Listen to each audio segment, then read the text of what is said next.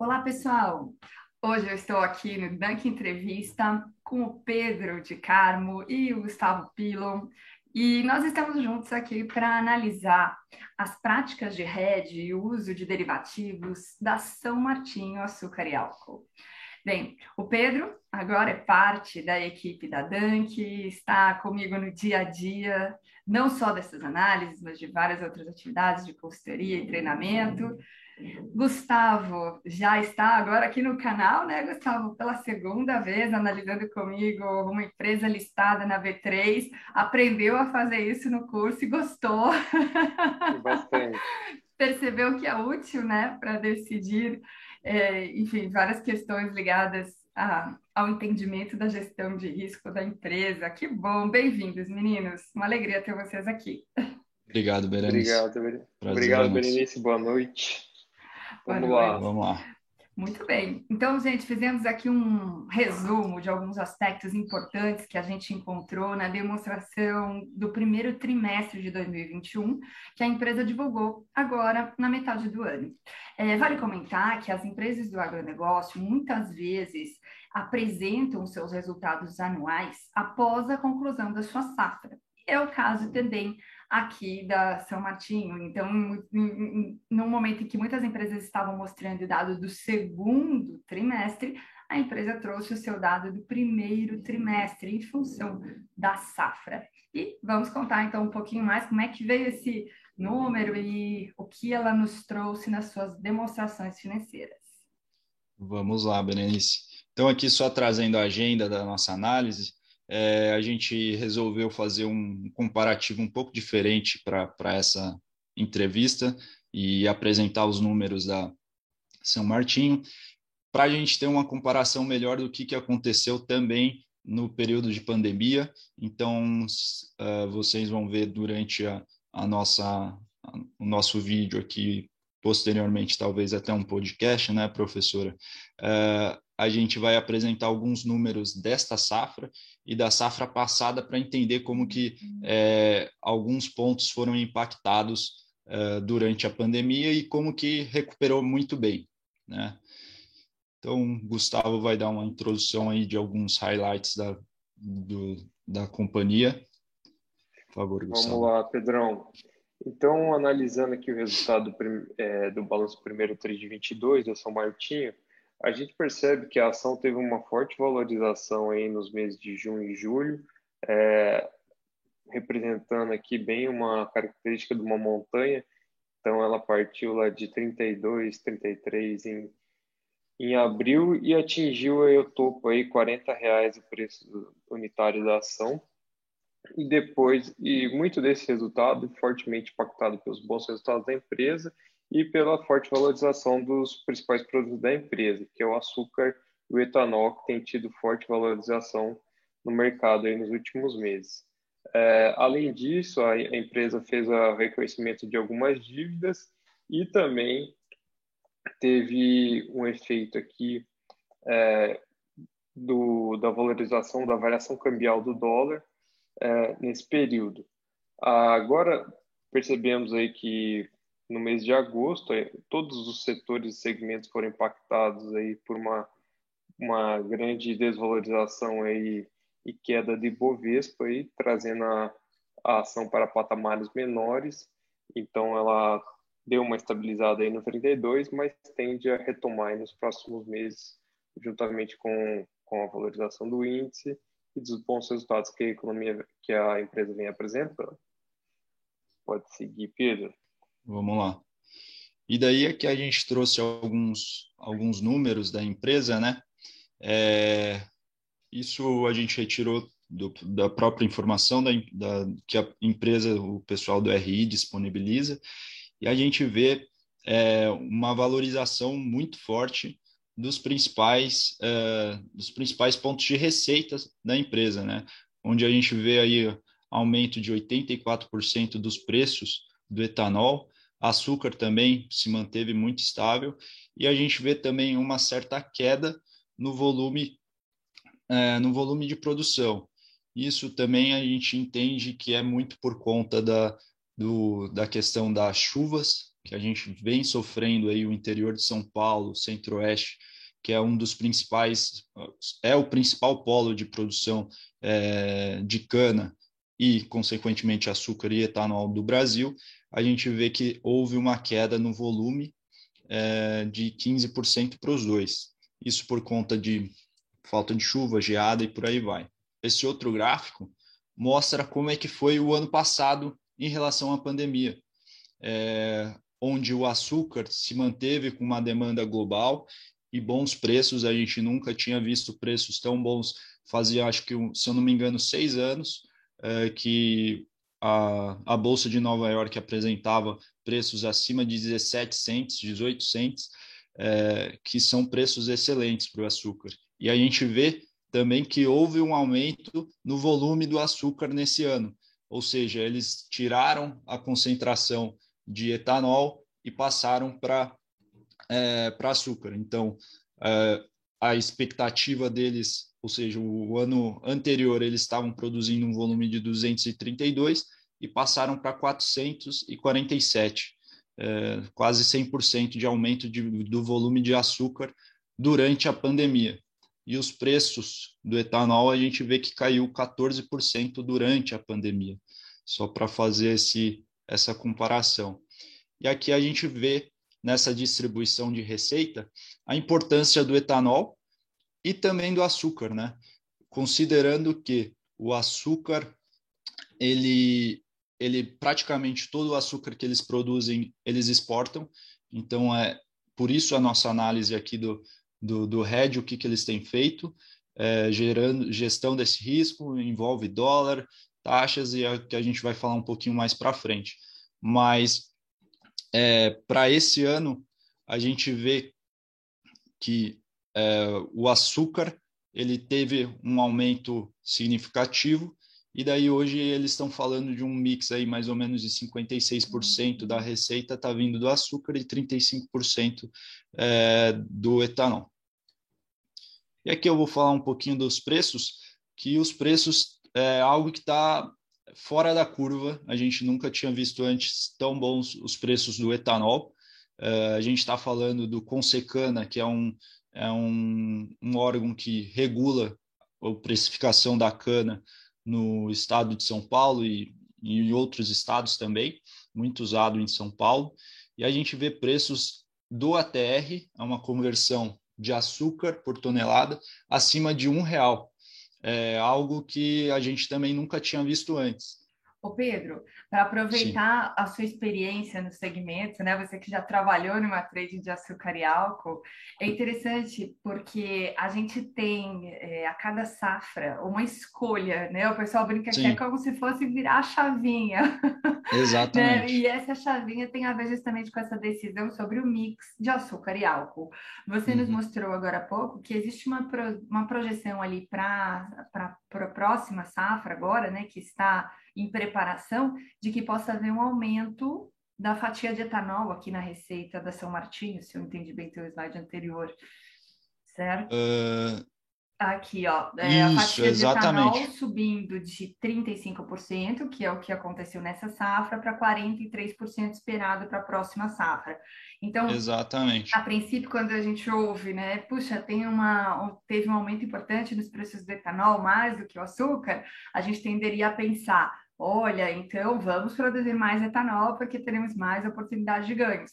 Mas quando você pensa do ponto de vista da, da questão produtiva, né, do que eu preciso de cana, de, de matéria-prima, para chegar ao final, né, com um litro de etanol ou um, um quilo de açúcar, né, e aí, claro, tem que ajustar todas as, as medidas, que isso é super importante, mas enfim, ajustando e comparando as medidas, a gente percebe que ainda vale mais a pena produzir o açúcar, é isso? Isso. Assim, são vários fatores é, que influenciam na decisão da usina, né? É, por exemplo, o fator logístico é um fator muito importante. É, o açúcar é, é um pouco mais complicado de você fazer o transporte dele e, e também a receita dele às vezes demora um pouco mais do que a receita do hidratado, porque o hidratado é muito mais líquido, né? Ou o anidros, como acontece no Nordeste. É, Mas eu acho que isso daqui também é uma pauta que a gente pode ter, o Berenice, para o nosso próximo podcast, né? Eu que gostei. daí eu consigo fazer uma, uma Não, análise um pouco mais é... profunda do, dos pra, preços. Só para ver se eu entendi essa comparação aqui, fechar esse ponto. É, você está dizendo, então, que quando eu comparo aqui o etanol hidratado com o açúcar, o açúcar me produz uma receita de 20 centos de dólar por libra-peso, enquanto o uh, etanol hidratado produz 17,5 centos de dólar por libra-peso. Isso, na mesma base, né? Eu coloquei uhum. o hidratado é, na mesmo, no, no mesmo uh, padrão do NO11, que é o contrato de, de açúcar de Nova York, né? Famoso Sugar Eleven. Exato. ok, muito bom. Vamos lá. Vamos lá. E daí aqui acho que o, o Gustavo pode trazer um pouco mais de, de de informação para nós dessa do endividamento da, da São Martinho em comparação e também é, em comparação ao próximo ano. Você gostaria de comentar, Gustavo? Vamos lá. Aqui, nesse quadro aqui, a gente pode perceber que 31% da dívida bruta da São Martinho está dolarizada, então está atrelada à moeda estrangeira. Isso aqui nos traz a percepção e, e reforça ainda mais importante da gente fazer o hedge cambial e ter uma política adequada de hedge, né?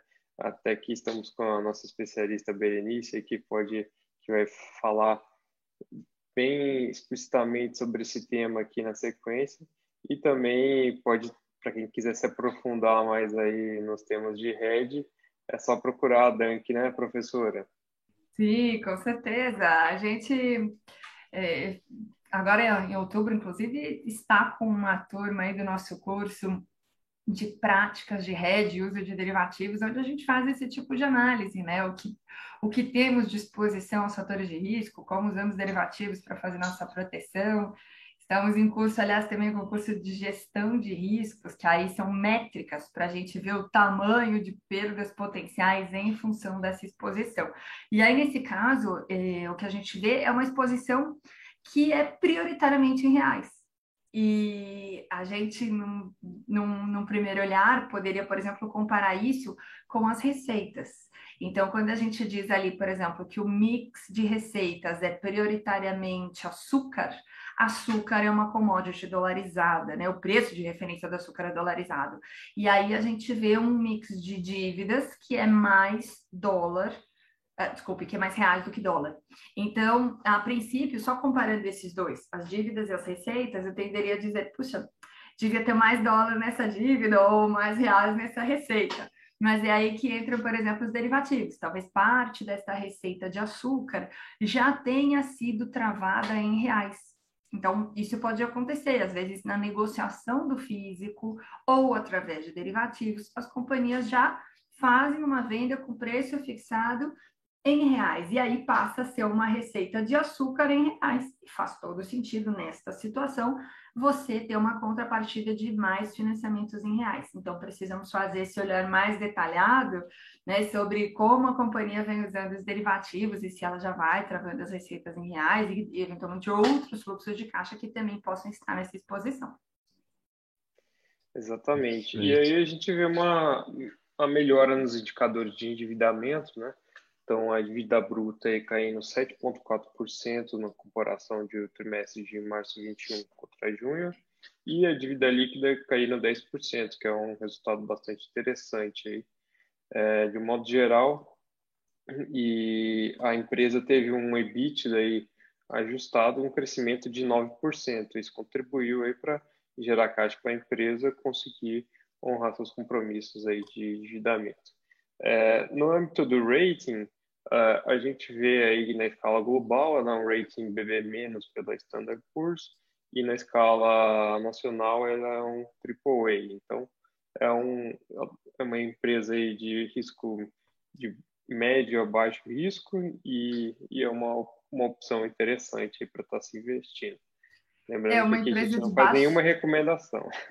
É uma empresa de baixo risco de crédito, mas que Isso. nessa escala global, gente, só para quem nos acompanha, é, ela é piorada pelo risco Brasil, né? Como o, o país e o ambiente no qual ela está inserida tem um rating B bem baixinho, quase zero, esse resultado fica piorado pelo risco Brasil, né? Então, nessa escala global, nesse âmbito internacional, somos todos risco Brasil, por melhor que sejamos nos nossos negócios. Muito bem. Exatamente. Pedro, conta aí o que mais que você destacou aqui dessa análise para nós, por favor. Não, daí eu trouxe também é, para a nossa análise o endividamento um ano anterior, é, que ela mantinha os mesmos ratings. Uh, a gente via alguns pontos sendo melhorados, com, é, piorados, né, como dívida bruta, uh, a dívida líquida melhorando. No final, o ajuste do EBITDA também é, estava bom, mas a gente via uma maior, é, vamos dizer, um desbalanço entre, dependendo da situação, né, dependendo do, da estratégia da empresa, onde ela tinha 49% da sua dívida dolarizada. E essa migração a gente viu bastante, né? Essa, é. essa busca por mais linhas em reais em função das taxas de juros extremamente baixas que nós vivemos nos tempos recentes, é, fez com que muitas empresas mudassem esse mix de endividamento e priorizassem as linhas em reais. Inclusive, a gente vai comentar a seguir, nós encontramos também alguns swaps e algumas situações de derivativos que ajudaram a empresa nesse processo, né, de trazer mais dívidas para reais. E, Exatamente. E, bom, talvez a gente passe, passe a não ver mais isso nos próximos trimestres, uma vez que as taxas de juros em reais voltaram a subir bastante. Quem aproveitou a janela de oportunidades do ano passado se deu bem. Agora, fechou. Vamos lá. E daí, aqui, as taxas que a gente estava comentando agora, né? Onde no total, aí, em média, a taxa deles está em 114,3% em moeda nacional com o indexador do CDI, né? E a gente analisando aí um pouco as, as informações que eles apresentaram, é, 51% do montante do CRA, atrelado ao IPCA+, está indexado a 121,87% do DEI via swap. Então, eles têm feito, eles, eles têm praticado esse, esse tipo de hedge, né? É, podemos considerar um hedge, com swap cambial, trocando as taxas de câmbio da, dos, dos empréstimos que eles vêm buscando no mercado. Tava e o mesmo também. inflação, a inflação começou a subir muito, foi lá e trocou para o CDI, né? E trocou para o CDI a um percentual bastante oportuno, ó, 114% aqui, é, é bastante oportuno. E, e, com isso agora ficou devendo CDI, né? Então, na medida em que o CDI sobe, claro que essa taxa de juros em reais também vai subindo, mas deixou de dever inflação, que subiu e tem subido bastante, inclusive pressionada por câmbio. Perfeito. E mais outras duas notas aqui que eles comentaram é que as debentures também eles é, indexaram a um DI é, mais 1,1% ao ano, via contrato de swap, e a NCE também, que é a nota de crédito à exportação, eles também fizeram um swap em cima dessa dívida é, de outra moeda, né, moeda estrangeira. Vamos passar aqui para o próximo. E aqui o mecanismo de hedge que, que eles apresentaram nessa última nota, nesse, nesse último resultado, onde eles apresentam o volume e também a gente já vê volumes é, de, de, de açúcar serem, sendo redeados para até a próxima safra. É, então a gente vê aí os valores médios que eles têm conseguido apresentar e o valor em, em reais e quanto estaria em aberto desse dessa posição ainda, né? E daí uma nota que eles colocaram é que as posições em aberto em dólar se justificam muito pelo fato de boa parte dos insumos utilizados na cadeia produtiva serem dolarizados e estarem expostos ao risco da variação cambial. É, isso foi uma análise que o Gustavo apresentou, depois ele pode comentar um pouquinho melhor para a gente, é, mas comparando com anos anteriores, eles chegaram a fazer NDFs é, de dólar para se proteger dessa variação cambial em relação ao hedge de açúcar. E para esse ano eles usaram essa estratégia de manter as posições de dólar em aberto. Algo bem interessante. Perfeito, Pedro. É, eu vi, inclusive, que na apresentação aos investidores, eles colocam que 85% da exposição de curto prazo foi protegida.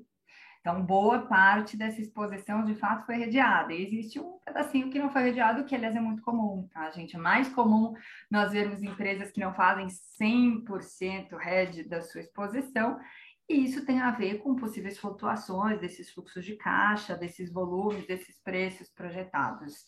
Então, quer dizer, é um nível de rede considerado muito adequado e até bastante elevado quando a gente compara aí com algumas outras empresas listadas na B3.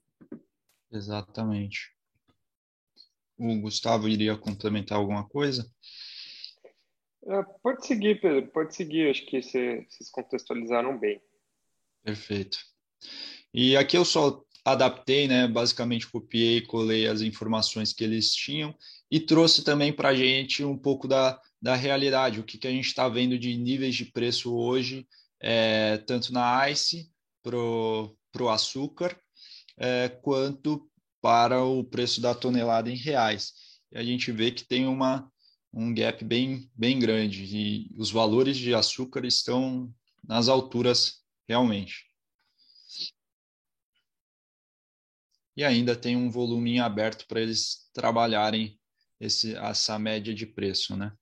E para quem é vendedor de itens dolarizados, ainda tem o câmbio ajudando, né? Não só o açúcar, não só o etanol, mas o câmbio, então quer dizer, as receitas em reais vão muito bem e inclusive me chamou a atenção como a usina São Martinho está com uma posição forte de caixa, reduziu o endividamento, então esses bons momentos a gente também gosta de ver a empresa fazendo esse tipo de movimento, né? Quer dizer, de usar essa, essa geração de receita em prol do, da sustentabilidade financeira do negócio, né? Então a gente vê a empresa de fato é, deixando mais robusto o seu caixa, reduzindo seu endividamento, o que deixa ela mais resiliente para períodos difíceis. Porque commodity é cíclico, câmbio vai e volta, né? E aí é claro que o RED ajuda, mas ter uma posição forte de caixa também é muito importante. A gente tem vários estudos que mostram que caixa é rede de liquidez né? E em tempos de crise, liquidez é outra coisa muito importante. A gente sabe que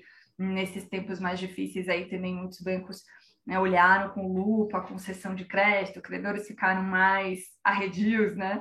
Então, enfim, no meio de tudo isso, a empresa de fato trouxe boas notícias, né? Exato. Exato. Exato. Você gostaria de comentar, Gustavo, um pouco sobre essa, esses indicadores? Novamente falando sobre endividamento, né? Então a empresa é, reduziu um pouco sua exposição a capital de terceiros em 10% aí em relação ao primeiro TRI de 21. É, lembrando, né, que as as, as usinas sempre acompanham em relação à safra, então por isso agora a gente está avaliando o resultado do primeiro TRI de 22. E no cronograma da dívida a gente percebe que a que São Martin deu uma alongada nas dívidas de curto prazo e reduziu é, de longo prazo, perdão, e reduziu as dívidas de curto prazo. Então, é, a empresa refez aí, repactou algumas dívidas e, e apresentou melhores resultados aqui. É, com relação à, movimentação aqui da dívida, então, em março de 21, a gente tinha aí uma, uma pilha de 2,702 e tivemos reduções positivas, tanto em relação ao fluxo de caixa quanto à variação cambial, beneficiando pelos efeitos da variação cambial. O que pesou negativamente nisso foi uh, o CAPEX, né, para expansões, melhorias, investimentos na empresa de modo geral, e capital de giro para, para operação, fechando a pilha em 2,428. E aqui tem o volume total aqui da, da dívida, é, então, as dívidas de curto prazo, 359 milhões, sendo que 67% em real e 33% em dólar. é, dívidas de 1 a 2 anos, 889 milhões, e sendo 79% em real, o restante em dólar. De 2 a 3 anos, 360 milhões, volume menor aí. E as dívidas de longo prazo, aí, que somadas aí, totalizam quase 2 bi, né? Perfeito. E estão alongadas aí até de 3 a 5 anos, até mais. Em diante. É interessante Perfeito. porque essas dívidas de longo prazo, de 3, 4, 5 anos em diante, elas são prioritariamente em reais. Exatamente. E, e é interessante porque a gente normalmente encontra no agronegócio companhias que tendem a tomar dívidas em dólar porque suas commodities geram receitas prioritariamente dolarizadas. Mas a contrapartida disso é que é, se não há um hedge, se não há algum tipo de fixação dessa variação cambial que proteja a companhia de um aumento de taxa de câmbio, essas dívidas de longo prazo dolarizadas podem trazer no resultado contábil um impacto negativo quando o câmbio sobe, como aconteceu com algumas companhias no ano de 2020, principalmente. Então, ficou aí uma lição que fez com que muitas aproveitassem para já fixar esses custos em reais né, para o longo prazo. Só o único ponto aí é que a empresa, pelo que a gente pode observar, não faz a fixação das receitas por prazos tão longos. Então, é, deixou de ter exposição é, digamos assim, no que já está contabilizado, que é o seu passivo, mas segue tendo exposição nos fluxos de caixa que serão gerados em função das receitas de açúcar, principalmente. Ah, então, vale a gente lembrar aí, claro, né, gente, é uma exposição de dólar a receber. Então, se o câmbio sobe, vira mais reais, show de bola, boa notícia. Se o câmbio cai, vira menos reais. E aí, eventualmente, a companhia pode, ao longo desse período aí, mudar um pouquinho a mão para não ficar desbalançado, desbalanceada né, em relação a, a valores a pagar e a receber em cada moeda. Perfeito.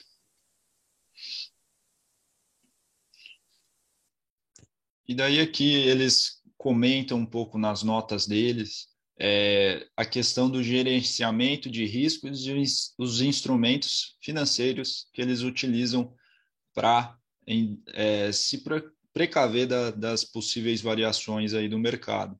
Então, os principais pontos que eles consideram um risco dentro do negócio deles seria a variação cambial, os preços das commodities, as taxas de juros, risco de crédito e risco de liquidez. E daí, neste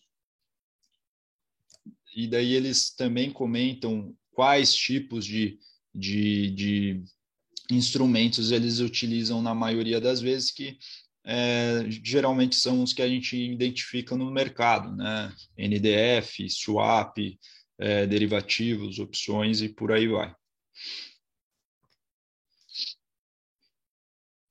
E nesse slide eles apresentam também uma análise de sensibilidade dos riscos de mercado, onde é muito comum essas empresas que apresentam head accounting, fazer essa sensibilidade dos impactos com a variação de algum desses fatores de risco, né? Então, aqui no caso, por exemplo, um fator de risco para eles que eles consideraram para essa variação é, de preço de 5%, 25% e 50% seria, por exemplo, a queda na taxa de câmbio. Uh, e daí a gente vê a variação negativa no final para cada um desses cenários é, na condição que se encontra para todos os fatores de risco que eles colocam aqui na, na exposição líquida deles. Né? Então, no caso, por exemplo, 5% de variação dos, dos principais cenários aqui que eles colocam, que seriam caixa e equivalentes de caixa, contas a receber, empréstimos, é, instrumentos financeiros e contratos de swap, isso geraria uma variação de 12 milhões e 600 na, nessa, nessa análise de sensibilidade que eles apresentaram. Alguém gostaria de de Sim, é, só complementando, gente, eu gosto muito dessa tabela, que é a análise de sensibilidade que as empresas precisam colocar. Vamos lembrar que essa nota que a gente analisa aqui, é, quase sempre, né, quando a gente comenta as empresas no canal, é a nota de gerenciamento de risco. É, nessa nota, a empresa mostra os seus fatores de risco, os derivativos que ela usa, e uma das informações que precisa estar lá é esta análise de sensibilidade, isso inclusive por orientação da CVM, né? Essa, essa exigência passou a existir depois da crise de 2008, justamente buscando dar visibilidade aos investidores da maneira como as empresas gerenciam seus riscos e usam os seus derivativos. Então, aqui, da maneira como a empresa colocou, eu gostei bastante essa, é, essa maneira em que ela descreve o fator de risco. Então, ela explica em cada situação aqui o caixa, contas a receber, os empréstimos e também nos contratos derivativos, né, ou que fator de risco ela está ali protegendo. A única coisa que eu senti falta nessa nota foi o notional, o volume. Por quê? É, quando a empresa coloca o volume, seria uma coluna mais aqui nessa tabela, a gente consegue entender o tamanho né, em reais, é, normalmente é o número né, já convertido ali pela, pela taxa de câmbio do fechamento dessa demonstração. Então, a gente consegue ver quanto de volume tem, por exemplo, de derivativo, quando comparado ao que é, é empréstimos e financiamentos, caixa, contas a receber. Da maneira como a empresa colocou aqui, ela colocou o resultado da marcação a mercado destas dessas posições, desses fluxos de caixa, desses derivativos. E aí a gente acaba não conseguindo ter tanta visibilidade sobre, é, sobre o quanto está de fato protegido ali dentro de cada item. Né? Lá, lá na apresentação ela fala: oh, eu estou 85% protegido no curto prazo, mas aqui não deu para entender. Então faltou essa informação. Mas, enfim, essa tabela é uma que quanto mais completa, mais a gente entende o quanto de fato as coisas estão bem casadinhas ali entre o head e a exposição. Perfeito, Berenice. E, na, e nas notas explicativas deles, eles comentaram que eles fizeram testes de prospectivo re, e retrospectivos de eficácia. É, eu acho que isso poderia ser uma dúvida que, que pode vir através de algum dos nossos, é, as pessoas que assistem o seu canal. Será que você poderia explicar um pouquinho mais o que seria isso? Claro, podemos sim. Bem, esses testes têm a ver com uma medida sobre a efetividade do RED. Então, se compara o resultado trazido pelo derivativo, tanto em termos de marcação a mercado, que seria o valor atualizado hoje daquele derivativo, quanto em termos de ajuste, que é o resultado do derivativo no seu vencimento. É, se for futuro, tem ajuste diário, tá bom, gente? Mas se for um swap, um NDF, uma opção, de regra tem um único ajuste no vencimento. Então, a gente compara o que está acontecendo com o derivativo e o que está acontecendo com o fluxo de caixa que foi protegido, ou qualquer situação, com aquele fator de risco que a gente buscou proteger. Então, só para usar essa tabela aqui que nós estamos analisando, que é a análise de sensibilidade que a companhia apresentou, ela diz assim: olha, eu estou aqui, é, quando eu tenho caixa, eu estou exposto ao risco de queda da taxa de câmbio. Por quê? Porque eu tenho caixa em dólar, que se a taxa de câmbio cai, vira menos reais. Né? Às vezes é um recurso que a companhia deixa no exterior, ou é um câmbio recebido que ela ainda não fechou o câmbio pronto e não internou o recurso, é uma reserva em dólar. Ok, então o que, que ela poderia fazer para proteger a sua reserva em dólar desse risco. Eventualmente, ela poderia fazer um hedge, como um NDF, que é um, muito usado pelas empresas, em que ela trava a taxa de câmbio futura para uma data em que ela pretende internar o recurso, e nesse caso, ela venderia um NDF para se proteger desse movimento de queda. Ok. Então, se é essa a equação, o que, que a gente teria que ver? Esse NDF vendido teria que trazer um resultado que é o oposto do resultado que está acontecendo sobre o caixa dolarizado. Então, esse caixa dolarizado gera receita e despesa de variação cambial na contabilidade, enquanto o derivativo faz a contraposição disso. E quanto mais um for exatamente igual ao outro, em termos de volumes de MTM e ajuste, mais efetivo é esse RED, mais eficaz foi a proteção que a gente contratou. E esses testes, eles têm justamente esse propósito. E ele pode ser feito olhando para o passado, então quer dizer, buscando o histórico e o que já aconteceu, retrospectivo, ou ele pode ser prospectivo, olhando para o futuro, olhando para as curvas, né? E aí, com isso, mostrando, digamos assim, uma expectativa de mercado, mostrando uma curva, é, normalmente em cima das curvas de futuros, aí que a gente faz essa análise, né? Então, o que está projetando para o meu MTM baseado no, no, futuro do dólar ou do açúcar, se eu estiver fazendo um NDF de açúcar, versus o que está projetando para aquele fluxo de caixa. Então, eu posso olhar para o. É, ou, digamos assim, tentar falar sobre o futuro, e normalmente a gente faz isso baseado nas curvas de futuro, ou buscar o passado e ver né, o, que, o que decorreu de fato. E daí deixamos a pergunta, né, Gustavo? É, Exato. A São Martinho se beneficia, se beneficia ou não da alta de câmbio do, do, do dólar em relação ao real e vice-versa. Sim, é interessante porque aqui, quando a gente olha para essa tabela, a gente está vendo. É, aqui sim a gente está vendo aquela informação que eu tinha sentido falta na tabela anterior. Então, perceba que nós temos uma coluna aqui sobre valor, volume contratado, né? Porque normalmente quando é commodity se mostra, se mostra volume, né? Quantidade, e normalmente moeda a gente mostra é, quantidade de moeda, né, notional, que a gente costuma falar.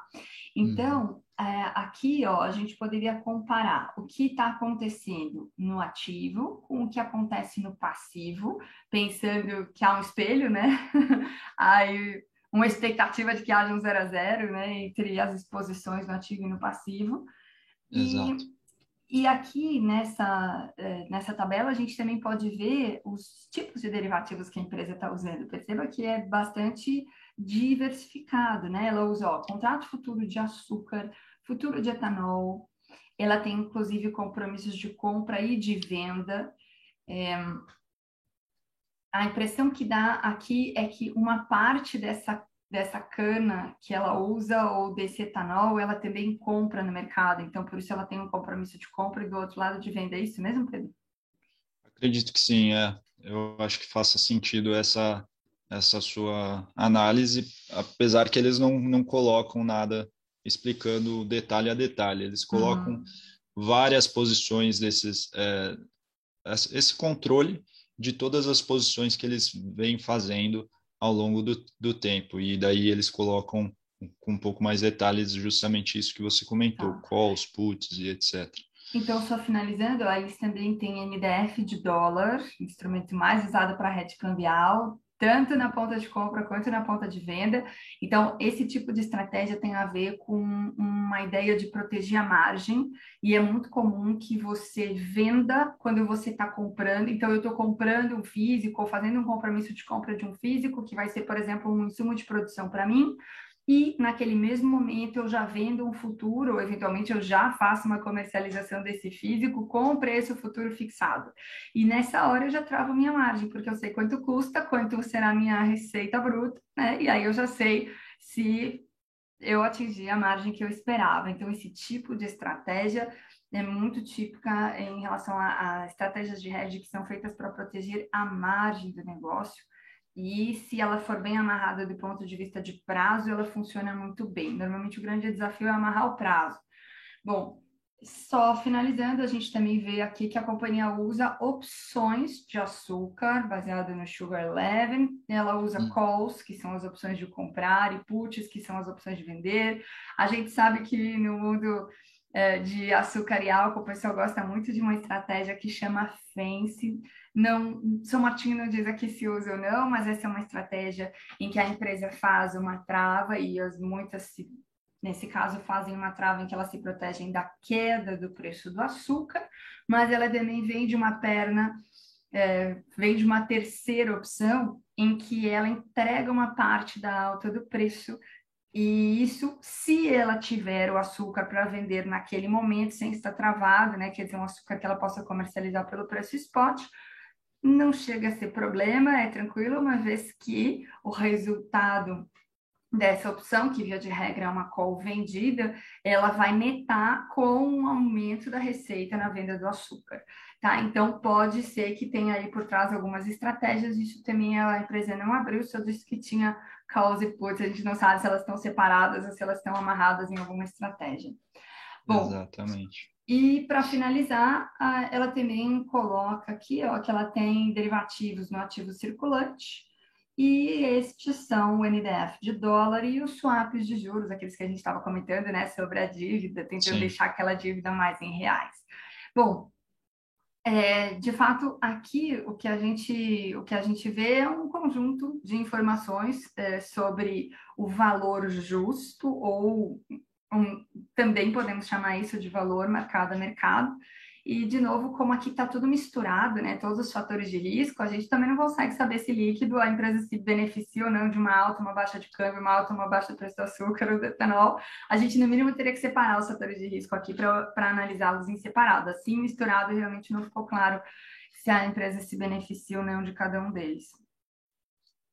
Perfeito sugestões, né, aí para o RI, para o financeiro, é. gente. Vem contar aqui para nós, ajuda a gente a entender mais de como vocês fazem o hedge, usam derivativos.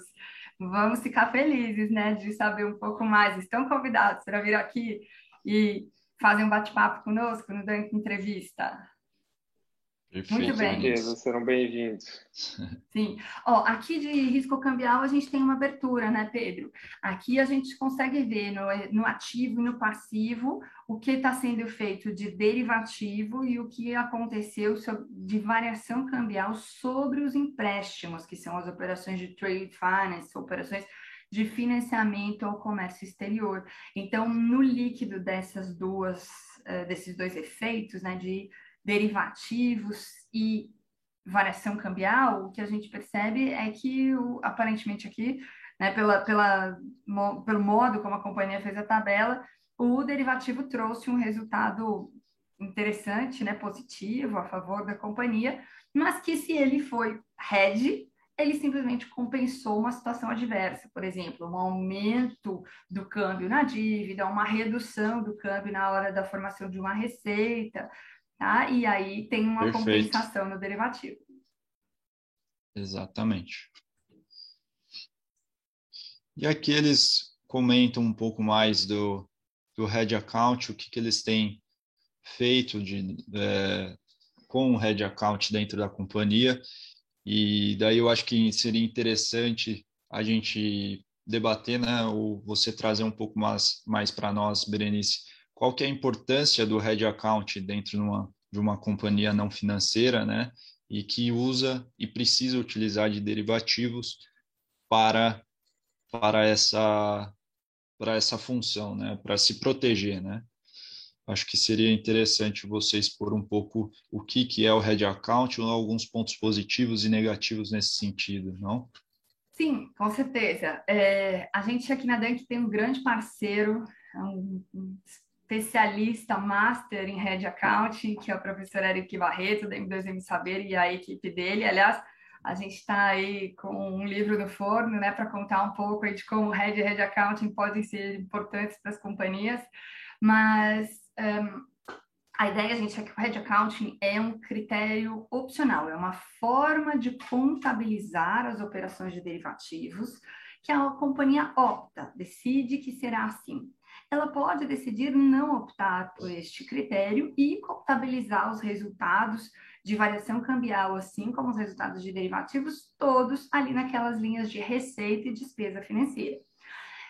Qual que é o lado positivo né, de você não adotar o Head Accounting? É que é simples, é, você lança tudo lá e fica aquele né, aquele grande bolo de receitas e despesas financeiras. Do ponto de vista do controle, talvez possa ser mais simples.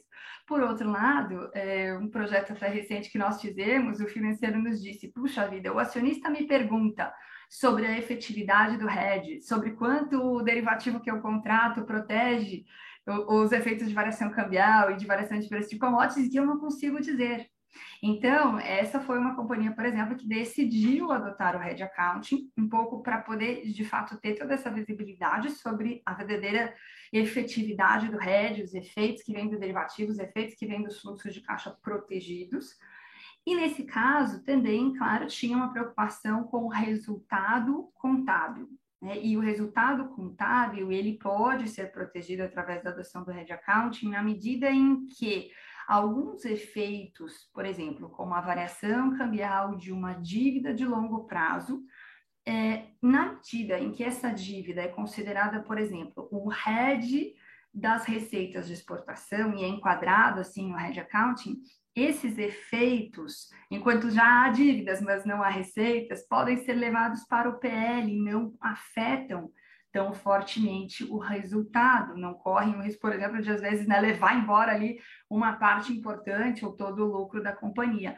Então, o hedge accounting normalmente tem a ver com uma preocupação da empresa, do acionista, enfim, né, é, de proteger não só o caixa, mas também o resultado contábil tá? Porque às vezes a gente faz o RED olhando para o caixa, mas na contabilidade não há uma proteção, ou a gente às vezes fala assim, né? Fica um pouquinho na dúvida ali sobre qual é o melhor instrumento, qual é o prazo de RED a ser feito, e aí o, o, quando a gente conjuga as duas coisas, né? Usa direitinho os instrumentos, faz corretamente o RED e adota o RED account, normalmente a gente consegue endereçar todos esses problemas, tanto do caixa quanto do contábil.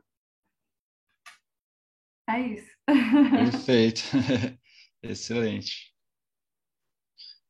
Uh... Muito bom. Então, conclusões finais aqui sobre São Martinho. Bom, gente, Exato. olha só, estamos chegando ao fim aqui desse nosso bate-papo sobre São Martinho, hoje com a colaboração do Pedro de Carne e do Gustavo Pilon.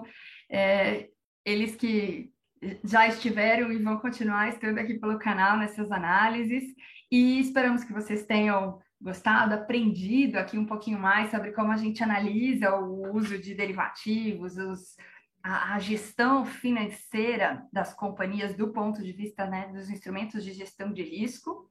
É, vamos deixar aqui também o um lembrete de que, se você quiser aprender mais sobre esses temas, nós temos cursos na DANC focados no, nas práticas de hedge no uso de derivativos e também na gestão de risco e suas métricas, como o VAR, o Cash Flow at Risk.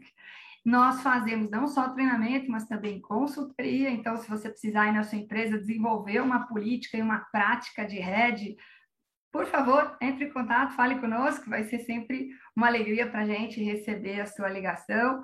E a gente também tem aí o nosso WhatsApp, o nosso e-mail, todos os nossos canais de contato. E se você gostou aqui desse nosso bate-papo, gente, deixa seu like, comenta, compartilha, se inscreve no canal.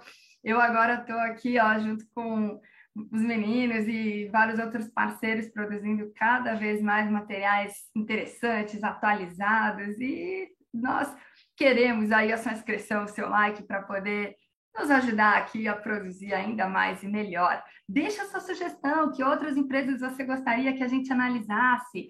Ficou com dúvida de alguma coisa que a gente falou? Escreve aí no comentário. Quer falar um pouquinho, dividir um pouquinho do que a sua empresa faz? Você também trabalha numa empresa de açúcar e álcool? Comenta, compartilha com a gente aí o que vocês fazem. Vamos dividir boas práticas. A gente sabe que tem muita companhia não listada que faz direitinho a gestão do risco. Então, comenta com a gente, tá bom? Vai ser uma alegria receber o seu comentário, o seu contato. Muito obrigada, pessoal. Fiquem bem. Obrigado. Tchau, tchau. Tchau, tchau. Muito obrigado. Até mais, pessoal. Um abraço. Até logo.